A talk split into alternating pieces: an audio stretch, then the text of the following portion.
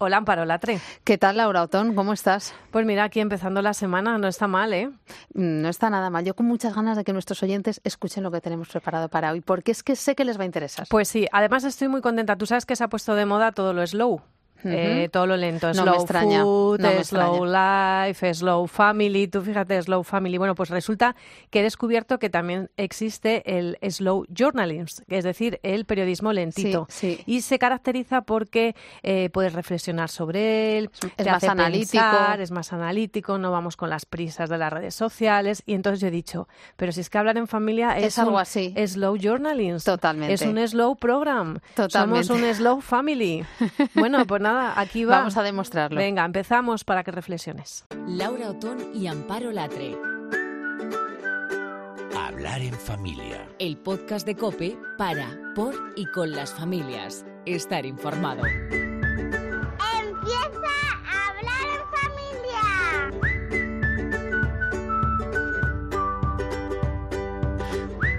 familia. Me han engañado con la maternidad.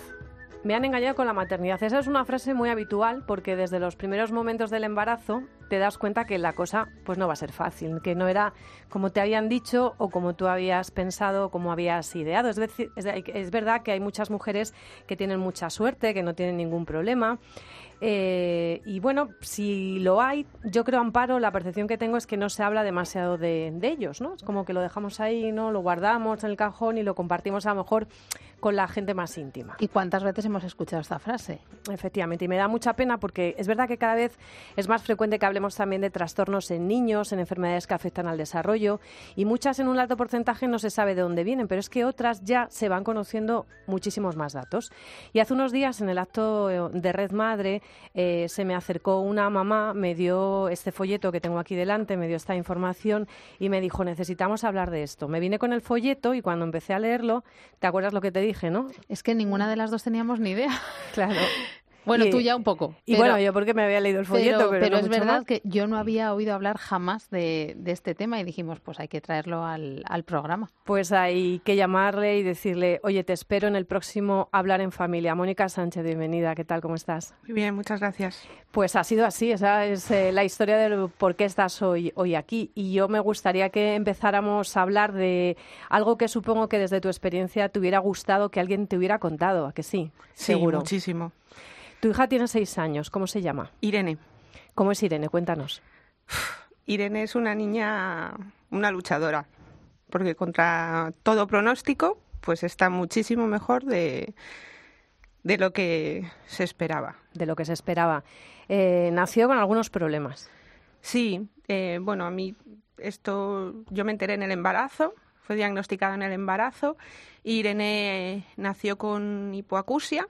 En un principio lo único que tenía era hipoacusia, pero al cabo del tiempo eh, nos diagnosticaron una hemiparesia infantil, que es un tipo de parálisis cerebral infantil. Luego apareció la epilepsia y luego tiene problemas asociados a esas tres condiciones.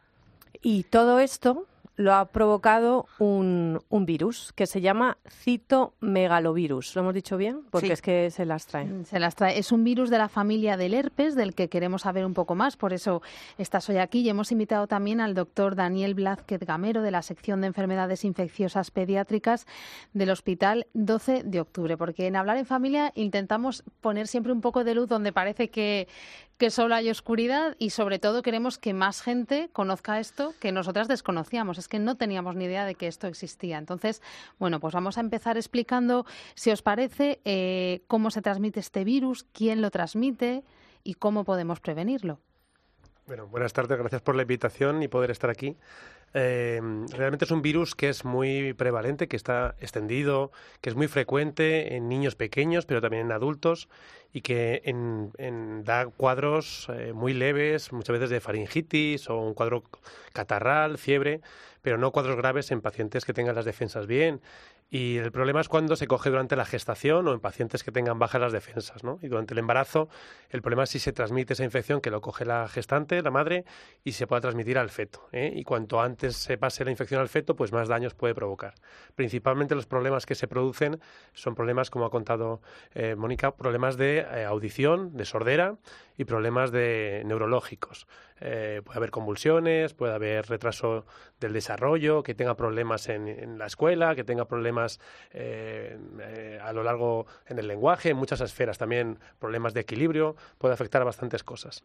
Y siendo muy prevalente, porque esto aparece en uno de cada 200 niños nacidos, es muy frecuente, muy poca gente ha oído hablar de ellos y muy pocas veces se han dado recomendaciones para evitarlo durante la gestación. Es un virus que se transmite principalmente por la saliva y por la orina, y que la principal fuente de infección son los niños pequeños que tenemos en, nuestro hogar, alrededor, ¿no? también adultos, pero lo más frecuente. Entonces la historia es muy típica, es muchas veces el segundo hijo en una familia que tiene varios niños, segundo, tercero, que tienen más niños alrededor, que son un poco la fuente inicial. Esos niños se contagian en la guardería, en el cole, con otros niños, es muy frecuente. Se sabe que hasta casi la mitad de los niños que van a guardería pueden estar excretando este virus en la orina, en la saliva, y es fácil que la, la mamá pues se contagie durante el embarazo si tiene niños alrededor y si nadie le ha explicado una serie de medidas básicas de prevención. ¿Qué son esas medidas básicas de prevención? Las medidas eh, básicas y que siempre se deben recomendar en toda gestación, incluso aunque hayas pasado la infección, porque te puedes infectar varias veces. Ah, sí, o sea, no te quedas inmunizado. al contrario que otras enfermedades infecciosas. en este virus puedes pasarlo varias veces, te puedes reinfectar porque hay cepas distintas y puedes reinfectarte. Entonces, inclusive en mamás que lo hayan pasado, se debe recomendar, es decir, se, se debería recomendar a todas las eh, mujeres embarazadas. Y básicamente es intentar no compartir cubiertos con los niños o vasos, eh, evitar la saliva, ¿no? Es muy difícil, estamos poniendo todas caras de... Sí. Pero ¿quién no, ¿quién no mete el morrillo en la cuchara para ver si está caliente o no? Yo creo realmente que, igual que eh, con el toxoplasma, la gente hace esfuerzos muy importantes con la comida, que es muchas veces muy difícil, incluso más difícil que estas recomendaciones. realmente, si se, si se explicaran, mucha gente podría seguirlas, porque son durante el embarazo un tiempo limitado y, yo creo que sí que se pueden que sí que se pueden seguir, no son tan complicadas. Hay que intentar evitar también eso, pues no besar en la boca, besar al niño en lugar de la boca, pues besarle en la frente, no cerca de, la saliva, ¿no? Eh, y luego también con la orina, pues después de cambiar pañales, lavarte bien las manos, intentar evitar eso. Son medidas básicas que han demostrado una eficacia muy elevada para evitar la infección de, de la embarazada. Eh, Daniel, yo veo que, cada vez las mujeres estamos más controladas en el embarazo, nos hacen más pruebas, tenemos como sensación de mayor seguridad, de que si pasa algo, pues eh, vamos a poder verlo a tiempo y tal. Pero lo que está claro es que por mucha naturalidad y normalidad que queramos darle al momento del embarazo, no deja de ser un momento de especial vulnerabilidad y que durante los primeros meses hay que tener muchísima cautela, ¿no? Y que todo cuidado, pues es bienvenido.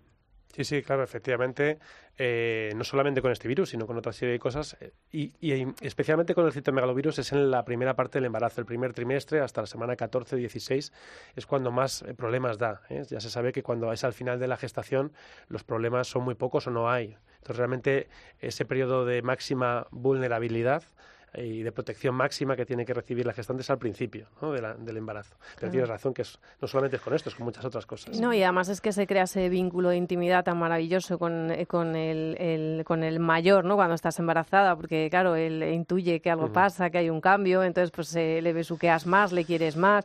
Eh, yo no lo he hecho nunca porque me da mucho asco las tetinas, o sea, lo que es la textura de las tetinas, pero veo muchas mamás que se meten el chupete en la boca para limpiarlo y claro, esto no lo percibimos así porque para nosotros es que él es como nosotros, es decir, es una parte de nosotros. Entonces, claro, esto, cambiar el chip, eh, tú, lo ves muy fácil, pero yo lo veo complicado. yo, soy padre y lo veo igual de difícil que vosotras. Eh, muy complicado. Eh, pero realmente si te, si te, han, si te han avisado, yo creo que la embarazada también es la primera que está muy pendiente de, de las de que hay que hacer. Y realmente hay muchas cosas que son difíciles de hacer, como cosas en la alimentación y que la gente las sigue muy bien. Y eh, esto es que no se explica. El problema principal es que se desconoce, no se habla de ello. Porque luego eh, mantener durante 16, 18 semanas una serie de cuidados, puedes hacerlo.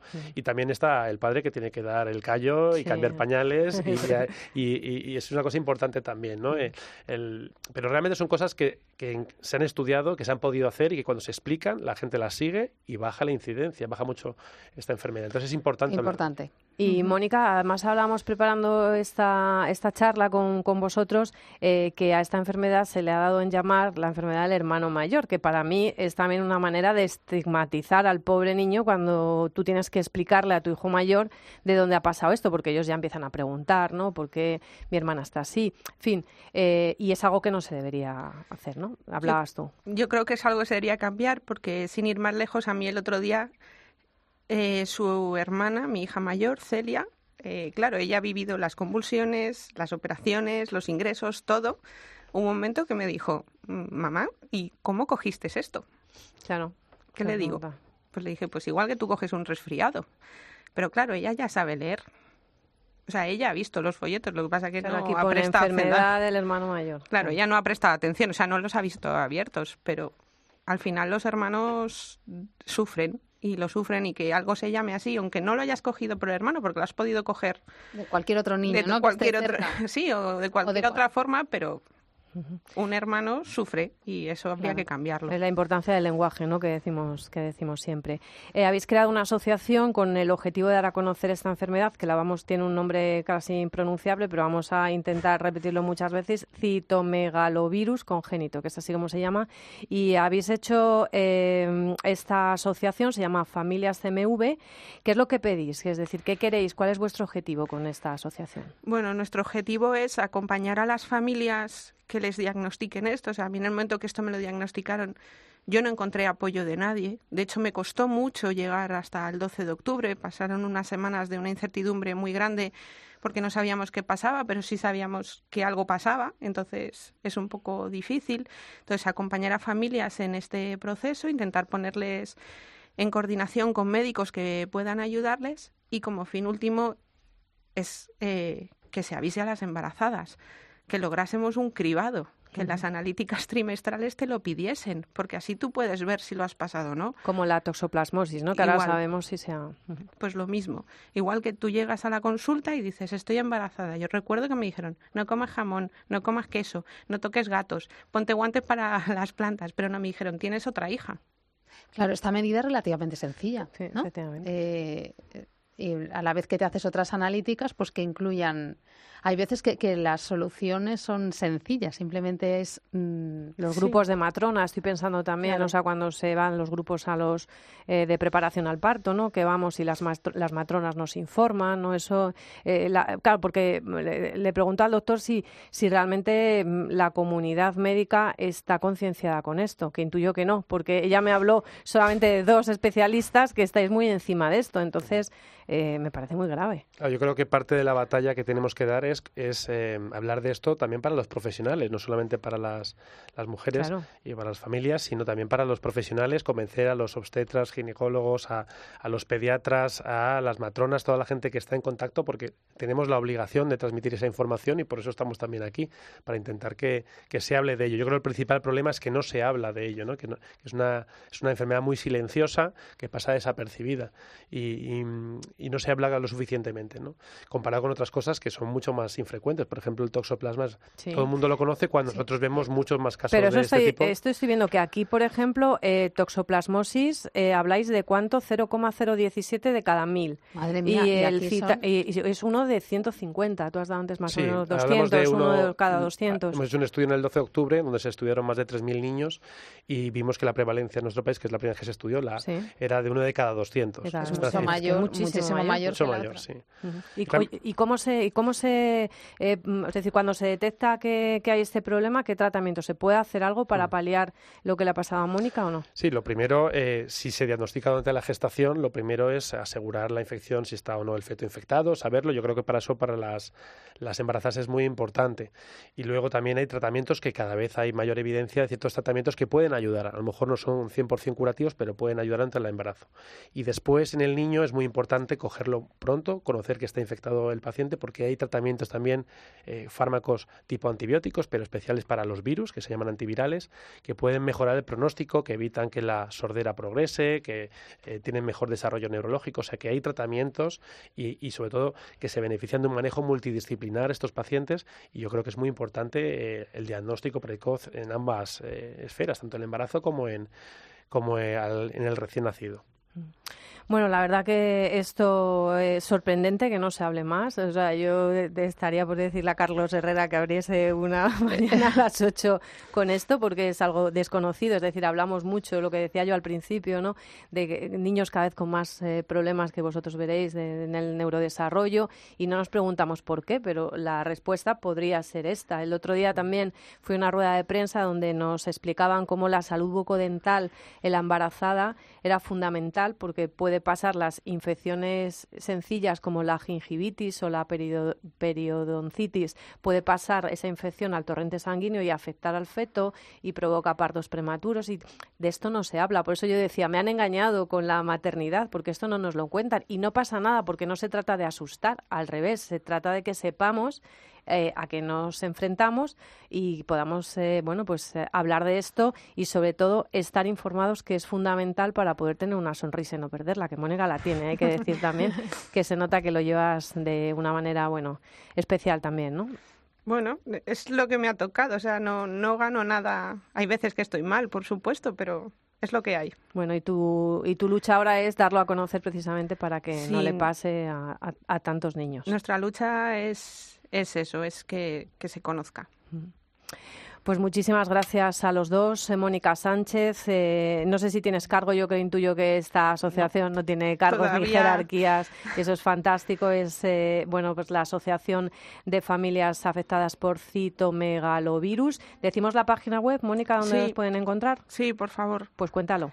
Es familiascmv.org. También tenemos perfil de Instagram y de Twitter y dentro de poco, si lo logramos, porque al final somos tres madres que trabajamos y vamos con los niños, entonces está siendo un poco más complicado de lo pensado, página de, de Facebook. Pues muchísimas gracias y al doctor también Daniel Blázquez Gamero de la sección de enfermedades infecciosas pediátricas del Hospital 12 de Octubre. No sé si ahora te van a llamar demasiado para interesarse por todo esto, pero de eso se trata, ¿no? aquí estamos para eso. Muchísimas gracias. Gracias a vosotros. Son tus labios dulces como un mar de leche y miel, canela y cielo. Y en tus ojos cada amanecer parece arder mi piel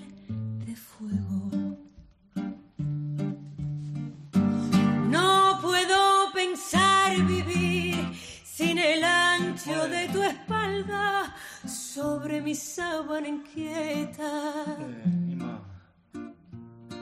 Mirándote sonreír cuando tu boca se escapa para que yo me la beba. Cuando vuelva a amanecer, otra vez te escucharé decir mi nombre sin miedo. Te besaré como besa esta mujer. Antes de decir te quiero.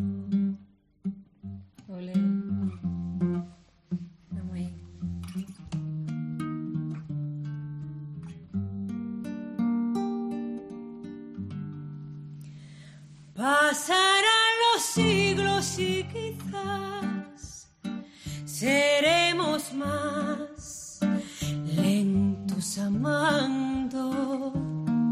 Seguro tardaremos más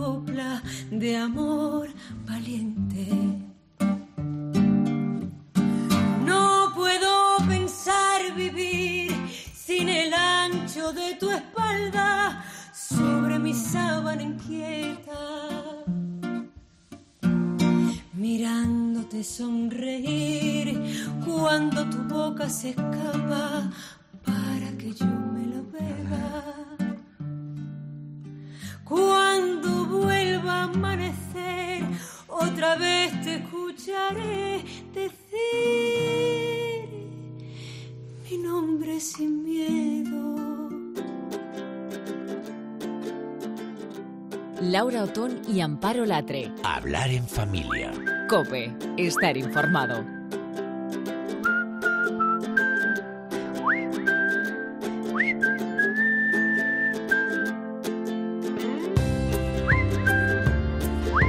Bueno, Laura, pues ahora en Hablar en Familia cambiamos de tercio porque el Consejo Audiovisual de Cataluña ha pedido que se retiren unos vídeos de YouTube que mostraban, así tal cual te lo cuento, cómo espiar otros móviles. El público objetivo eran adolescentes a los que se incitaba, a los que se mostraba paso a paso cómo podían violar la intimidad de sus parejas. Es Un- que me quedo muerta. Pues como lo oyes, son eh, una docena de vídeos que, Sí. que- los que se han pedido que se retiren, que han registrado millones de visualizaciones. Y en Hablar en Familia eh, hoy queremos hablar de todo esto. Pero todo esto es redes sociales, pero es también comunicación, es también valores, es también relaciones, es también amor del bueno, amor del malo. En fin, Pues sí, la verdad son muchas cosas y como decías, eh, vamos a tirar de experto, ¿no? Porque esto es fundamental. Tú y yo aquí lo podríamos solucionar estilo madres, pero no se trata de eso, No. ¿no? Vamos a tener una conversación de las buenas con nuestros hijos sobre todos esos asuntos de los que sabe mucho María Zavala. ¿Qué tal? ¿Cómo estás? Buenas tardes a las dos. Hola, ¿qué tal? Pues eh, para los que no te conozcan todavía, que mira que me extraña, eh, estás detrás de eWomanish, que se escribe muy raro, ¿eh? Para buscarte así en Google. Eh, cuando ya los asistentes de voz estén un poquito más desarrollados, lo vas a tener más fácil, pero lo vamos a deletrear, que es I latina, woman, de woman y ISH. La que se oye de fondo es Beatriz Millán, que está haciendo ruido con su teléfono. Pero es eWomanish, he acabado en SH para quien te quiera encontrar, porque yo siempre que tengo alguna duda recurro ahí, porque eres madre de tres y kids, que es como los llamas, y colaboras también en la plataforma Empantallados, y bueno, nosotros siempre te llamamos. Así que, eh, María, eh, ¿por dónde empezamos con, esto? ¿Cómo, ¿Cómo lo haces tú? Porque claro, es un tema que tenemos que hablar con, con los chavales cuando existen problemas así, cuando, cuando vemos eh, eh, estas noticias, pero ¿cómo lo haces tú? Pues mira, lo primero que hago, y más que experta, eh, eh, que, que me parece a lo mejor una palabra muy, muy, muy grande, me considero una probadora constante ¿no? de, de acierto y de, y de fallo. Eh, lo primero que suelo hacer con estas cosas es separar la tecnología de la conducta, porque tendemos a culpar al hecho de que existan redes sociales, plataformas de streaming, eh, eh, Internet en general, de muchos de los problemas que, que, que nos afectan hoy en día. ¿no? Y es verdad que muchas conductas negativas se han masificado porque es más fácil hablar, opinar, comentar, compartir ahora, ¿no? Eh, pero bueno, conductas negativas las ha habido siempre, ¿no? Entonces lo primero que hago es separar la tecnología de la conducta y esto no lo hago solo yo, sino que es tal y como lo hablo con, con mis hijos, ¿no? Eh, porque me parece fundamental que no sea la culpa siempre de que exista YouTube y dejen a cualquiera subir esos vídeos, sino de cómo son las personas que suben esos vídeos y, y, cómo son las personas que consumen esos contenidos y que luego los aplican en la, en la vida real. Creo que es la mejor manera para entrar en las cabezas de nuestros hijos, sobre todo de los adolescentes, eh, y poder tener un diálogo después. María, tú tienes muchísimo contacto con, con chicos y chicas, con, con adolescentes. Eh, a mí me preocupa eh, la resistencia o no que percibes tú en ellas a que sus parejas eh, hagan estas cosas. ¿Tú, tú, ¿qué, qué, es la perce ¿Qué percepción tienes tú? Porque... A ver, en primer lugar, proponer en el mapa sí que hay en torno a un 20% de, de, de chicas, adolescentes en nuestro país que sí que reconocen eh, eh, que, que, que, han dejado a sus chicos mirarles el móvil, no ya que sepan o no que se lo han espiado, ¿no? sino que, que han dado cierta normalidad a que los chicos les miren el, el móvil. Yo creo que el principal problema que tenemos es que como los niños en general pueden acceder a mucho tipo de información y muchos contenidos, eh, pues lógicamente por edad no tienen las cabezas colocadas. Fíjate, si no la tenemos muchos adultos, ¿no? Eh, entonces, de alguna manera necesitan nuestro contexto. No es que ellos lo vean normal, es que si lo ven con frecuencia y lo hace todo el mundo a su alrededor y nadie tiene con ellos conversaciones claras y explícitas, bueno, pues ellos se quedarán con el formato de conciencia que ven a su alrededor. ¿No? Entonces no es que lo vean normal, es que si su entorno, en su entorno nadie les dice que eso es incorrecto y si se lo dicen siempre es como regañina y como despectivo hacia toda una generación que ahora no hace las cosas como se hacían antes o como deberían hacerse, ¿no? Pues no terminamos de llegarles. Claro, eh, tratar de buscar la manera de llegarles. de llegarles. Pero fíjate, recuerdo, nada, hace nada ha habido, lo hemos contado, un estudio de la Universidad CEU San Pablo, eh, eh, que están haciendo dos profesoras eh, dentro de un estudio europeo, ojo, eh, que no solamente eran datos de, de chavales aquí españoles, pero ellos normalizaban el acoso en redes sociales, les parecía que era algo pues normal, habitual, y, y que bueno, que era difícil de difícil de, de solucionar y sobre todo las que más, como siempre, como en todo, las mujeres eran las que se sentían más vulnerables en, en redes sociales y preferían, antes que defenderse, abandonar las redes sociales incluso. O sea, que es que estamos ante un panorama un poco complicado. Es que es muy complicado de analizar porque porque juegan juegan un papel cosas muy diferentes, ¿no? Pero a ver, las redes sociales por lo que han alcanzado mayor difusión es porque nos permiten llevar al extremo algo que al ser humano le ha gustado siempre, que es saber lo que hacen los demás, saber cómo son los demás y en la medida en la que puedas incluso saber qué piensan los demás de ti. O sea, esa especie de, de morbo y de curiosidad por lo ajeno que, que durante años ha dado pie a muchos tipos de prensa, a muchos tipos de espacios en, en medios de comunicación, eh, eh, eh, con las redes sociales, ha estallado. ¿no? Esto, esto por una parte como, como punto de origen de, muchas conductas. ¿no? Luego, por otra parte, resulta muy difícil controlarse eh, eh, y los adultos, además, no somos siempre el, el mejor ejemplo. ¿no? Entonces, más que el hecho de que las adolescentes lo vean como normal, y que ese sea el principal problema, tenemos también que pararnos a pensar en cómo lo vemos los adultos. Yo sé que vosotros estáis en redes sociales y seguro que habréis visto situaciones y circunstancias en las que adultos son incapaces de tener una discusión en redes sociales sin insultarse o personas que cuentan algo sobre sus vidas y la reacción de quienes les siguen es tremendamente de Machacarlos, sí, ataque. sí, es ¿no? verdad, eso es verdad. Y Eh, son a entonces- personas adultas. Sí, supone, efectivamente. Eh, claro, entonces, eh, por otra parte, hay un grupo importante de padres muy preocupados por el acoso y el ciberacoso, otro grupo muy importante de padres o de adultos o de sociedad en general que consideran que el acoso siempre ha, existido y son cosas de niños, y entre medias, un grupo también muy grande de, de adultos responsables de educar que, que consideran que hay que diferenciar situaciones, ¿no? Y que hay cosas que son eh, eh, conflictos que hay que aprender a solucionar y que hay cosas que son un acoso recalcitrante y contra el que hay que actuar, ¿no? Claro, los, yo pienso en mis hijos y no necesariamente ellos por sí solos tienen que ser capaces de diferenciar, ¿no?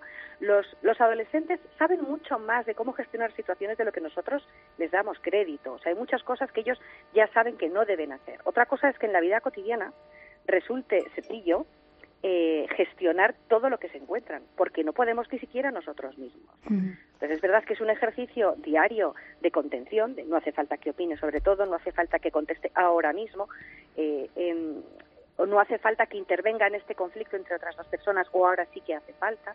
Es difícil y yo creo que estamos todos en el ejercicio de, de- de aprender a gestionarnos con, con- con estos altavoces que la tecnología nos ha dado en los últimos años. Yo creo que no ven todo normal, creo que saben identificar conflictos. Ujú. Otra cosa es que sepan manejarlos. Y ahí, como hablaba hace tiempo con Amparo, el tema es que tenemos que hablar con ellos explícitamente de cómo gestionar conflictos. Eh, yo lo que veo, María, es que hablamos de redes sociales cuando surgen noticias como esta del Consejo Audiovisual de Cataluña, ¿vale? Entonces, cuando mm, oímos la noticia o leemos la noticia, nos encontramos con algo aparentemente muy complejo, con un problemón, ¿no? Algo gordo, un tema de acoso, un delito, tal.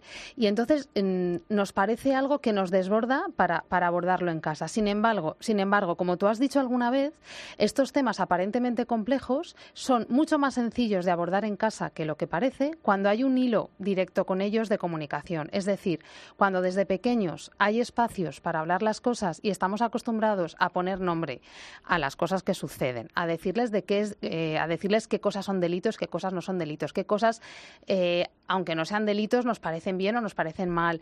En fin, al final es más sencillo de lo que parece. Eh, Es eh, más sencillo en el concepto, claro, yo como madre sé que no es fácil ni encontrar tiempo, porque vamos todos a contrarreloj, ni encontrar siempre la respuesta adecuada, que no creo que la haya.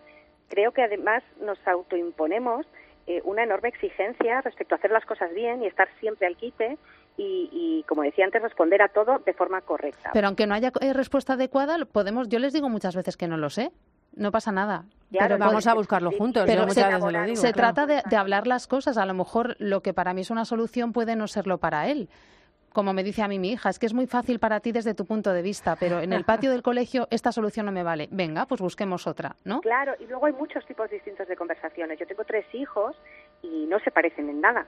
Claro. Eh, eh, son los tres míos, hasta donde puedo saber. Eh, y, y- y- y los, y las conversaciones que tengo que tener con uno pueden ser contraproducentes con otra, por cómo son de carácter, por el tipo de relación que tienen con sus amigos, por el tipo de posición o estatus que tienen en su grupo. Es que, de alguna manera, también hay que tratar de escucharles, ¿no? Yo, yo insisto siempre en que en estos tiempos hablamos mucho de niños y adolescentes, eh, eh, hablamos sobre ellos, ¿no? Y cómo utilizan la tecnología y no tanto con ellos. Eh, en muchos de mis talleres yo me encuentro con chicos y chicas que yo les pregunto, ¿pero vosotros habláis en casa sobre todo esto que utilizáis o que no os dejan utilizar?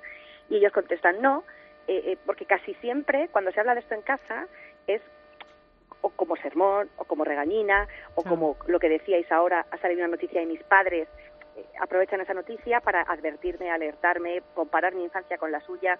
Entonces, de alguna manera lo que hay que hacer es lo contrario, tratar de no sobrereaccionar. Obviamente cada uno tenemos unos límites eh, en lo que consideramos que esto ni te lo voy a escuchar pronunciar, ¿no? Eh, pero hay muchas ocasiones en las que ellos sacan temas eh, el- eh, y si tú haces el, el esfuerzo momentáneo de un segundo, de en lugar de reaccionar inmediatamente, dejarles seguir hablando, Como has dicho alguna vez, de tragarnos ese primer parte de sermoncillo, ¿no? Tragarnos Claro, o ese sea, primer minuto, te lo tragas Claro. y luego ya... Luego, luego elaboras tú que a lo mejor te- tiene que haber un sermón. Yo en muchas conversaciones en la cena, ante la primera frase que pueden soltar, pues uno sobre videojuegos, o el otro sobre los vídeos que ven sus amigas, o el otro sobre cualquier cosa, o sobre cuándo juegan sus amigos a Fortnite a las 12 de la noche un miércoles, ¿no? Bueno, pues mis am- mi marido y yo nos miramos y lo primero que, que, que- que nos decimos con los ojos ¿Cargáis? es, madre mía. Tú el también, María, hermoso", tú también. Entonces respiras un poquito y, y les dejas seguir hablando. ¿no? Claro, Yo recuerdo claro. un caso de mi hijo que me contaba de una foto que alguien subió en Instagram para superar en likes a una de las Kardashians, ¿no? Y te parece en principio algo ridículo. Y lo que se te ocurre es, pero madre mía, lo que estáis dispuestos a hacer por un like, ¿no? Pero si tú dejas que sigan hablando y, y terminas convirtiendo la conversación en la cena en cuánta importancia realmente hay que darle a los likes, Claro. o qué significa realmente gustarle a alguien, o qué significa o de qué te sirve realmente ser popular, ¿no? A mí mis hijos, yo les digo lo que hago, eh, cómo trabajo, ¿no? Eh, ellos ven, por ejemplo, mis seguidores y me dicen, mamá, pero tú ni influencer, ni influencer, Nada. ni nada, mamá, que te siguen tres, ¿no? O sea, mis seguidores, pero eso, mamá, qué tontería, cualquiera de mis amigos tiene más seguidores, ¿no? Bueno, pues en vez de decir cualquier otra cosa, lo conviertes en otro tipo de conversación. Hay gente que habla más y gente que habla menos, ¿no?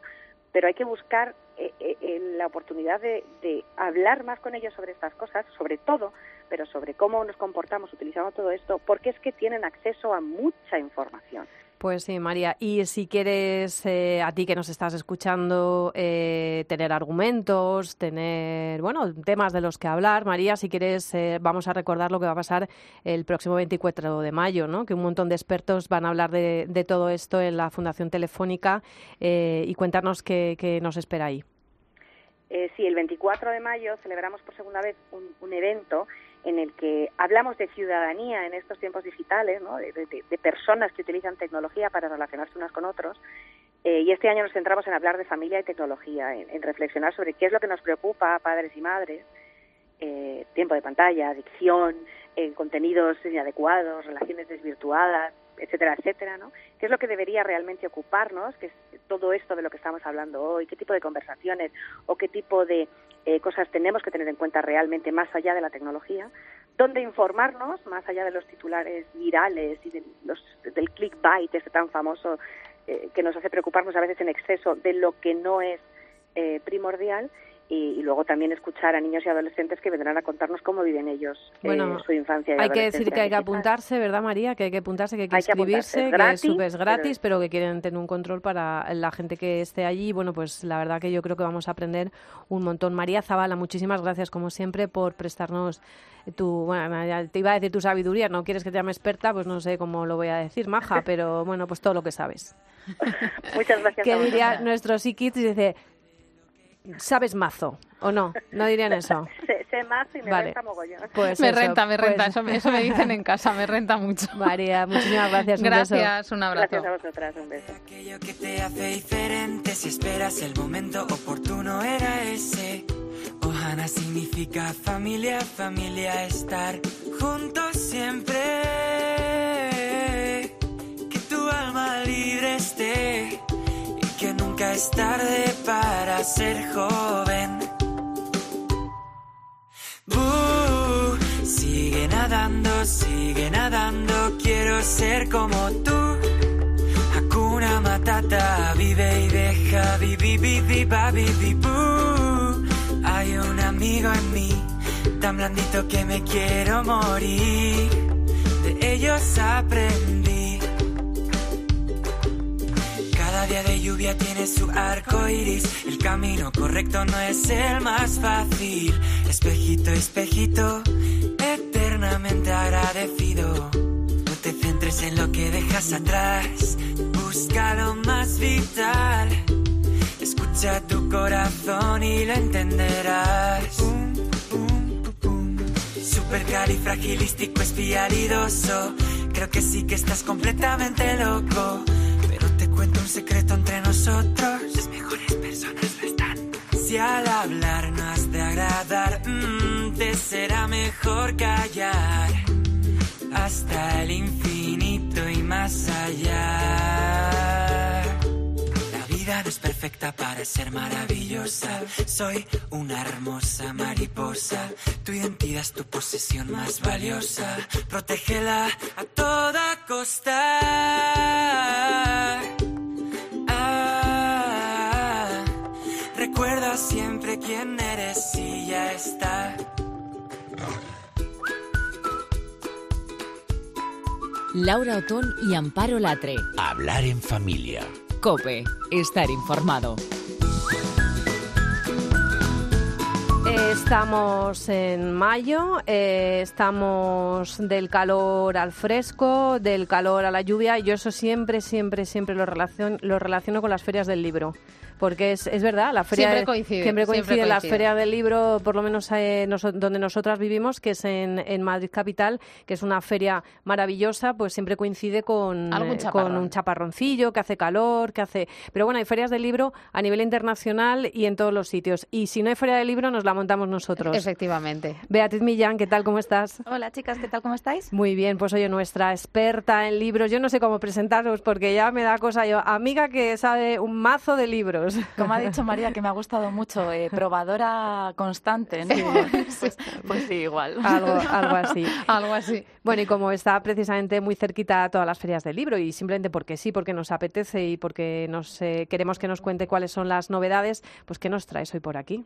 Pues mira, he traído así un poquito de todo para todas las edades. Antes de empezar, yo voy a dar un consejo, un pequeño consejo a las familias. Y es que, eh, ya que os paséis por la Feria del Libro, pues eh, mirad en la web de, de Feria del Libro Madrid las firmas, porque hace mucha ilusión Muchísima. llevarte Ah, claro, un, un libro firmado. claro, claro, claro. Si ya vas un poco con la idea de qué libro quieres comprar, ¿no? Pues sobre todo las ilustradoras, que se me ocurren pues maravillosas, de mis favoritas que tengo en mente, hacen unas dedicatorias preciosas. ¿no? O de un autor que sea así un poco especial, pues ya aprovecha de, e, e intentar ir ese día. Y es Pero que bueno, las ferias están todos los autores menos los que han fallecido, pero prácticamente están todos, ¿eh? sí, hoy por hoy. claro, es que dura todos. tres semanas. Y además feria, es ¿eh? algo que no improvisas, te organizas. Iremos tal día. Pues ya que te vas a organizar, buscas que coincida con. Y si no tienes feria del libro, que puede ser que alguien nos esté escuchando, que no tenga cerca Pero- la feria del libro de Madrid o tal, bueno, pues en las librerías, en las también librerías se hay están muchísimas, mucho. muchísimas actividades, sí. Y hace mucha ilusión. Luego, en idea. cuando nuestros hijos y nuestras hijas encuentren esos libros cuando sean mayores, pues verán que tienen ahí la dedicatoria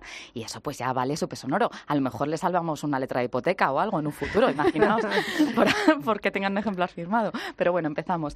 Eh, una recomendación que, bueno, seguro que conocéis o por lo menos os suena, Los lobos que vinieron a cenar es la segunda parte de un súper éxito de ventas de La ovejita que vino a cenar, que esa seguro que sí lo conocéis. Bueno, pues es un libro que nos vuelve a hablar del tema de la amistad, de que no hay que fiarnos de las apariencias, ni mm, tener mucho en cuenta las ideas preconcebidas que podamos tener los unos de los otros, en este caso de los lobos, que siempre han sido un poco pues, los malos de, de todos De, los toda- cuentos, de ¿no? todas las historias. Bueno, pues en este caso no es un lobo y una ovejita que se hacen amigos, entonces eh, los animales del bosque están muy preocupados por, por la ovejita porque piensan que se la va a zampar, pero nada más lejos de, de la realidad. Y además se une en este libro pues todos los amigos de- del lobo, que aunque la ovejita les huele muy bien, pero deciden eh, conservarla como amiga y comer en su lugar sopa, de- de, Qué verdura. portada tan bonita, Beatriz. Sí, Qué portada una tan- ilustración Sí, muy Sí, las Sí. ilustraciones de, de este libro son muy chulas. Y es que es un libro que es el típico álbum ilustrado para empezar a leer a partir de unos tres años. Es un texto muy divertido, muy ameno, con, con secuencias repetitivas y es una manera muy bonita de introducir a los más pequeños en un libro ya, bueno, de hojas finitas, como decimos nosotros, ¿no? Que ya no es el típico libro de cartoné de, para destrozar, sino un poco ya introducirles también en el mundo de la ilustración. Bueno, pues aquí tenemos esta, esta recomendación, es eh, Lodita Beascoa.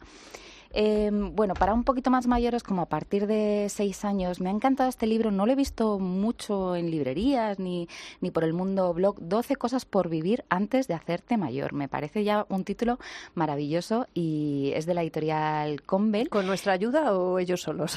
No, no, ellos solo, ¿Ah, porque sí? sí, son cosas muy sencillitas que, que nos animan. El libro en sí nos invita a salir de casa y disfrutar de, de la naturaleza. Para vivir cosas pues que son muy normales, como por ejemplo saltar en, en los charcos, pero bueno, luego la- lo acompaña ¿no? con un texto pues, pues muy bonito, un poco en prosa poética, eh, jugar con la nieve también, pues cultivar tus propias frutas y verduras, o, o robárselas al vecino, pedirles al vecino que, que si, le puedes, si le puedes ayudar a hacer la cosecha, por ejemplo, y luego comerte una manzana, construir una cabaña, bueno, pues este tipo de cosas como muy inherentes a la, a A la la infancia, infancia, libre sí. y a la infancia vivida en la naturaleza, que esto, pues eh, nosotros que tenemos hijos de ciudades, Urbanitas. pues necesitamos un pueblo o algo que nos adopte. Y luego esta es una cosa muy curiosa y es que tiene un bolsillito en una de las guardas eh, con un póster que tiene todas las actividades puestas en pestañitas, entonces puedes apuntar el lugar en donde eh, hiciste la estrella de nieve, la fecha, con quién lo hiciste, Qué un bonito. recuerdo especial de ese día, ¿no? Y este libro, pues a partir de seis años que empiezan a leer y a escribir, pues también les puede motivar si están ahí un poco atascados o no les apetece mucho el tema de la escritura, pues para crear su propio álbum de recuerdos, ¿no? Pero me parece muy Precioso. bonito. Además, Muy eh, bonito. fomenta un poco el trabajar con objetivos, ¿no? Es decir, eh, o sea, son como, es decir, tu primera lista de objetivos vitales, ¿no? No, y, el luego- y el recuerdo que supone. Ese cartel, que es bonito también, el verlo. Luego, cuando se hacen mayores, todas estas cosas a ellos también les da mucha ternura. Yo que sabéis que, que soy mucho de guardar recuerdos y de crear recuerdos con ellos, yo creo que este tipo de libros, pues al final sí. Es un buen regalo. puede Sí, ser sí, un sí, buen regalo. totalmente. Y ya te digo, como a partir de seis años, la verdad es que fenomenal. Y de la editorial Convel, que Ay, perdón, dicho. sí, editorial Compel, exacto. Luego yo creo que la feria del libro también está, o las ferias del libro en sí, está para comprar ejemplares especiales, ¿no? De estos que dices, jo, nos vamos a llevar alguno de lectura, pero uno que sea así como un tesorito. Y mirad qué cosa más bonita, la verdadera Uh, historia de Peter mía. Pan. Es un libro de gran formato, está editado por Lumen. Hace unas cosas preciosas Sí. esta editorial, ¿eh? Cuida mucho la ilustración. Sí, la ilustración es de Ricard López y el texto es de Maguela Ronda, que yo ya tengo un par de libros de ella y la verdad es que me gusta mucho cómo escribe. En sí la historia de Peter Pan no, no cambia no cambia mucho, ¿no? El texto no cambia mucho la historia, pero lo que es precioso es ver estas ilustraciones a gran formato que, que bueno, que dan ganas de, de lo que decimos muchas veces, de arrancar la hoja y enmarcarla. Pues Porque, sí, sí, son porque mirad, mirad el, el beso de Wendy y Peter Pan, ¿no? O sea, qué cosa tan bonita. Pues este es el típico libro de, de comprar, ¿no? De recuerdo, de mira, este fue el libro que te compramos en la Feria del Libro de 2019 cuando tenías cinco años, por ejemplo, ¿no? Y luego para- estoy pensando en comuniones también, porque nadie regala libros ya prácticamente en las ¿Por comuniones, se no? regalan otras Pues sí, cosas, pero pues estos sí. Libros maravillosos que son tan especiales es una Sí, opción. porque además son clásicos, un poco, eh, pues eso, revers- no reversionados, porque el texto ya os digo que no cambia mucho, pero con un, con un twist, ¿no? En, el, en cuanto a la ilustración, un poco pues más, más modernos, ¿no? Y para fanáticos de Peter Pan, que los hay, y muchos, vamos, es que es un libro hasta para adultos. eh, Eh, que- yo que me, me doy cuenta libro también, regalo. antes María contaba que, que sus hijos son distintos y que aborda los temas de distinta manera, y a mí me pasa con la lectura que veo que, que mis hijos también leen de manera distinta, ¿no? Con, con la pequeña, que es con la que aún, a la que aún le leo cuentos por la noche, veo que le gusta, es, tiene como una actitud muy contemplativa hacia las imágenes, por ejemplo. Entonces me la imagino eh, viendo este, este libro, por ejemplo, que ya conoce la historia, que ha visto la película, pero estoy convencida que hay niños que se podrían quedar un buen rato viendo las imágenes, por ejemplo. Entonces, creo que también es un ejercicio muy interesante el de alimentar la contemplación, porque a veces vamos con tantas prisas, incluso para leer el cuento de Buenas noches, ¿no? Y muchas veces son cuentos que ya hemos leído, que la historia se la saben, pero les apetece comentar el dibujo. Bueno, y no, Por ejemplo. Claro, y, y tampoco nos tenemos que olvidar que al final la ilustración es otro tipo de arte y educarles en esa sensibilidad artística, Hacia- ¿no? Y en- en, efectivamente. valorar pues ciertos tipos de ilustración y, y los trazos y bueno, pues eh, Este libro puede dar mucho juego para, juego, para aquellos que quieran leer a otro ritmo, ¿no? Totalmente. Bueno. Y, a ver, ya vamos subiendo un poco de, Para un poquito ma- de nivel. mayores. Sí, estos son, bueno, yo diría que es para primeros lectores, aunque la verdad es que la historia es un poco teen, como digo yo, es un poco adolescente. Pero me gusta mucho recomendarlo para primeros lectores porque es novela gráfica. Y Ajá. muchas veces eh, a los peques que están empezando a leer ya con cierta soltura les da pereza leer un texto Cierto. de corrido y el tipo cómic, el tipo novela gráfica les llama muchísimo la atención. Eh, este es de la editorial Maeva, eh, se llama El Club de las Canguro, es la segunda, la segunda parte, se llama El secreto de Stacy. Y bueno, pues es un grupo de niñas que, pues eso, tienen un club de, de canguradas, ¿no? De cuidar a otros peques. En este libro les sale competencia, con lo cual tienen que ver, a ver, gestionarla. Claro, claro, o sea, que les están quitando el trabajo, entonces se tienen que hacer valer y luego pone eh, un poco visualiza un, un tema que, que, bueno, que existe, ¿no? Y que no se habla mucho de él y no hay muchos personajes con este tema de eh, la diabetes eh, juvenil. Entonces, claro, ahí eh, una, una de los, uno de los personajes tiene, tiene diabetes y además es algo que como que está muy presente en, en el texto. ¿Y eso a partir de qué edad sería, Beatriz? Pues yo diría que a partir de 8, por ejemplo, sí, 8, 9 más o menos, pues puede estar bien. Y luego ya para, para lectores un poco más, ya, bueno, tampoco mucho, también vale para 8 o 9, ¿no? Pero que, le- que les dé menos pereza leer, porque eh, decíamos que este es más, pues, mm, si te Cómic, da- sí, poco como novela gráfica, que es que se lo leen de corrido en un momento. Este, Las Tres Puertas, Carrera contra el Huracán, es eh, de esta autora, Ana Galán, es una autora española, si no me equivoco, si no me equivoco de eh, sonubense, de Oviedo, y... y tiene una historia de estas de aventuras que mm, pasas corriendo, mm, vamos, que se te pasa el libro en un momento, a los peques les encanta, también vienen con ilustraciones entre, entre el libro, eh, o sea, entre las páginas, y bueno, como que se te hace muy, muy ameno, ¿no? Es un libro de aventuras en el que eh, son dos protagonistas, Luis y Casilda, y bueno, están ahí descubriendo secretos y tesoros escondidos. Divertido. Tiene, Tiene buena pinta. Dos libros esta, esta colección que también viene muy bien cuando se enganchan a un tipo de historia, pues que haya más. Que haya una continuación, ejemplares, efectivamente. Bueno, pues la verdad que has traído como siempre cosas que nos gustan, incluso para leerlas nosotras, ¿verdad? Es Hombre, como, como nosotras muy estamos, bonitas. estamos explorando también eh, las novelas de más adolescentes, de los nuestros más grandes. El próximo podcast traeremos también cosas y autores, porque nosotras estamos también muy preocupadas, porque una cosa es estas eh, maravillas que tú nos traes, que nosotros se, los vamos, se lo vamos ofreciendo, ¿no? Lo vas comprando con ellas, pero es cuando ellas ya o ellos deciden comprar y ya deciden leer y deciden lo que quieren leer. Entonces, esto es un tema muy interesante que trataremos otro día, ¿verdad, Amparo? Así que, Beatriz Millán, muchísimas gracias. Gracias a vosotras, chicas. Hasta la próxima. Hasta la próxima.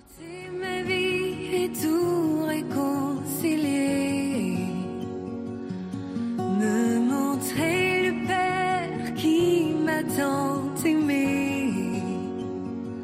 Je sais que pour moi tu l'as fait. Je sais que pour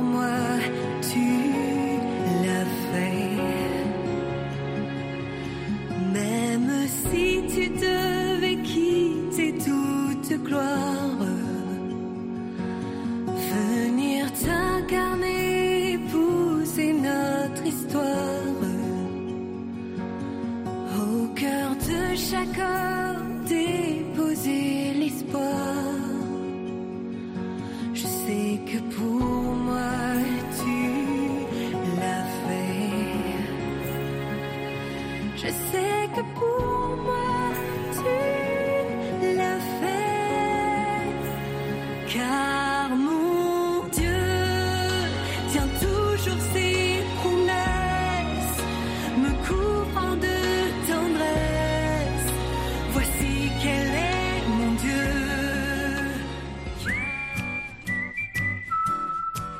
Laura Otón y Amparo Latre. Hablar en familia. Cope, estar informado.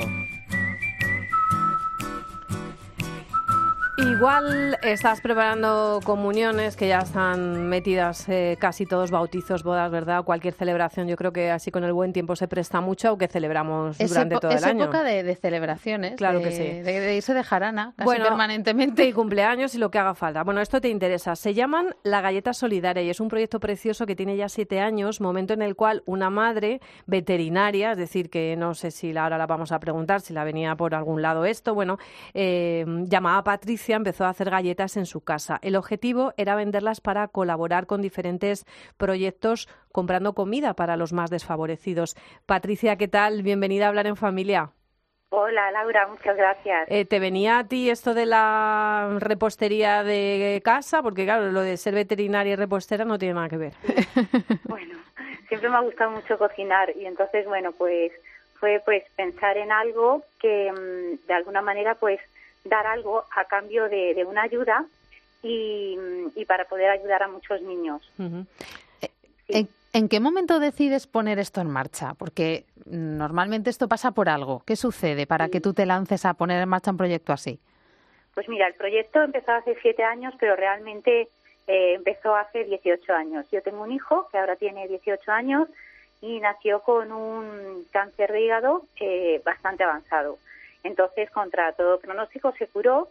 Estuvimos bastante tiempo en el Hospital del Niño Jesús y vimos pues la gran suerte que, hemos tenido y las grandes carencias que hay. Entonces, eh, pues al cabo de un tiempo, porque luego pues te vas guiando, a veces se te olvida las cosas, pues eh, un día eh, yo siempre estaba pensando de alguna manera tengo que devolver a la vida pues la gran suerte que he tenido de tener a mi hijo conmigo y sobre todo habiendo visto lo que he visto y pues hay que ayudar. Uh -huh. Entonces, bueno, pues empecé a hacer galletas en casa, que al principio pues no tenía ni idea, iba probando un poquito con mis clientes, les iba dando galletas, las probaban y hasta encontrar ahí pues una galleta que, que, la verdad que es bastante rica porque la idea es que la gente pues vayan repitiendo y que el proyecto pues se mantenga en el tiempo. Es bastante rica, no riquísima. Está buenísima, sí. Patricia, no te quites mérito porque es de las galletas sí. más ricas que he probado yo en mi vida. Y bueno, mis hijas estaban emocionadas con tus galletas. Muchas gracias.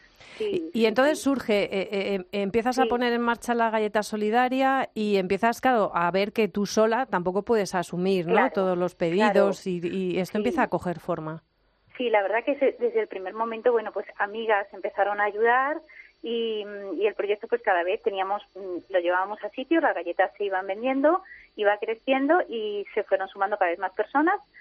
Creamos una asociación que es la galleta solidaria en la cual eh, todas las personas que están son voluntarios. Hay un equipo de 30 personas que a diario se están haciendo unas 300 400 galletas. Fíjate. Y sí tenemos un local en Torrelodones y bueno, pues fuimos ampliando también eh, las asociaciones a las que ayudamos, porque inicialmente ayudamos a la Fundación CAICO, que ayuda a familias con niños con cáncer que no tienen recursos, y ahora estamos ayudando también eh, a la Asociación Infancia y Cirugía Andango, que hay un doctor, Jorge Parise, que opera niños en África, y también este año hemos empezado a colaborar con la Asociación Ayuda al Chat, donde el doctor Jorge Muñoz, que acude todos los años, y también pues trata a muchísimos niños allí en el chat.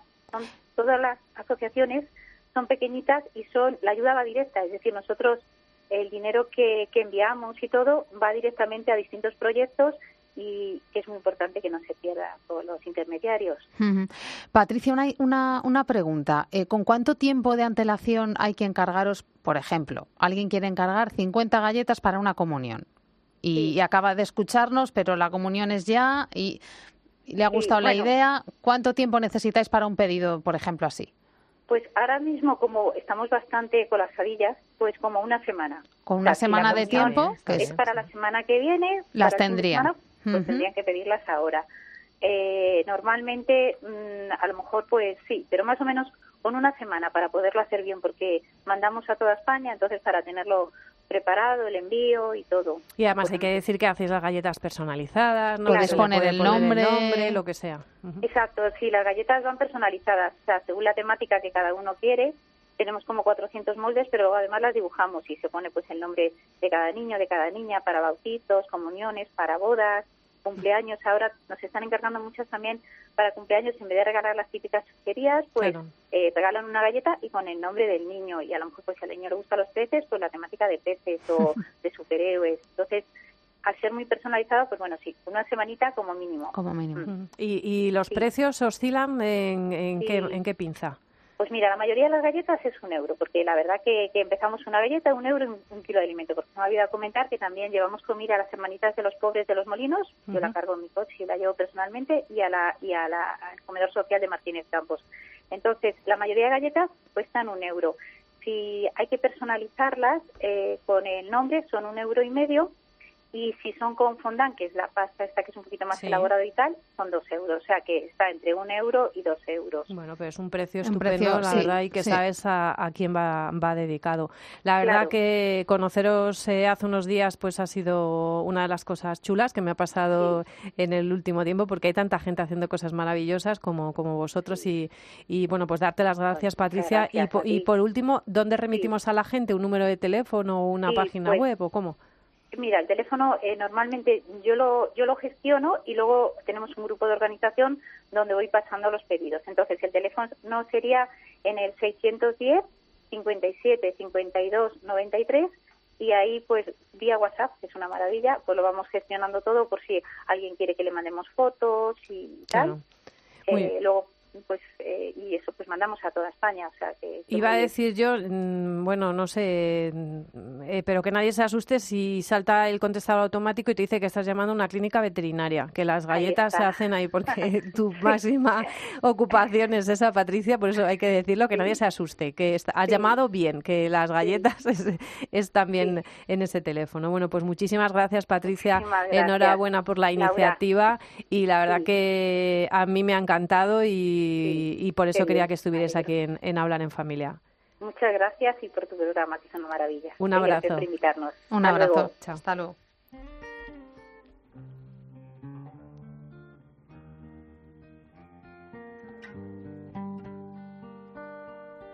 Si alguna vez huí de mi vida contigo, perdóname cariño, estaba distraída, no veía color en esta marea, había mucho calor en la frontera. Me sigues gustando, me sigo soñando. Es esa la forma. El otro día me preguntaban, bueno, pero esto, hablar en familia, ¿cómo se gesta? Y entonces yo pensé, bueno, es que no te lo voy a contar. Porque es cuando eh, Amparo y yo vamos andando por los pasillos de la cadena COPE y nos vamos lanzando a la cabeza ideas de, oye, que he visto esto, oye, que he conocido Luego hablamos esto". que me tengo que ir. Mañana seguimos. Mañana seguimos, ¿qué te parece? Cruzamos WhatsApp, eh, cruzamos emails y vamos preparando y dando forma a esto, Amparo, que yo me siento muy contenta porque aprendo muchísimo, descubro mucha gente maravillosa que está haciendo cosas muy grandes Hay por la familia. cosas y muchas cosas muy desconocidas que no puede ser. Claro, que no puede ser. que- Entonces hay que hay que contarlas. Hay que contarlas y hablar con Herrera para que a las 8 de la mañana abra con estas cosas. Es lo que a la gente le interesa. ¿A quién le interesa la campaña electoral? Que estamos ahí. Bueno, hay que tener un poco hay de que tener todo. un poco de todo. Pero, sí Pero- que es verdad que hay muchas, muchos asuntos, muchos temas, mucha gente fantástica eh, trabajando por la familia y, y que es bastante desconocido lo que hacen. Entonces, bueno, esta es nuestra batalla. Aunque Y, sea un poco al tuntún y deprisa y corriendo. Sí, no, no, no, pero aquí nos tenéis, que si vosotros tenéis proyectos, que si tenéis historias detrás, que, Contádnoslas. que nos las contéis. Estamos en loton.cobe.es y en alatre. alatre.cope.es. Yo soy Laura Otón. Y yo soy Amparo Latre y nos harías muy feliz si hicieras circular este podcast. Comparte, Así que que comparte. rule. Comparte en tu grupo de WhatsApp. me sigues gustando,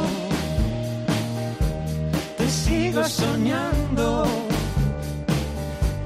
Es esta la forma que tengo, cariño, de demostrarlo. sigues gustando, te sigo soñando. Es esta la forma que tengo cariño de demostrar.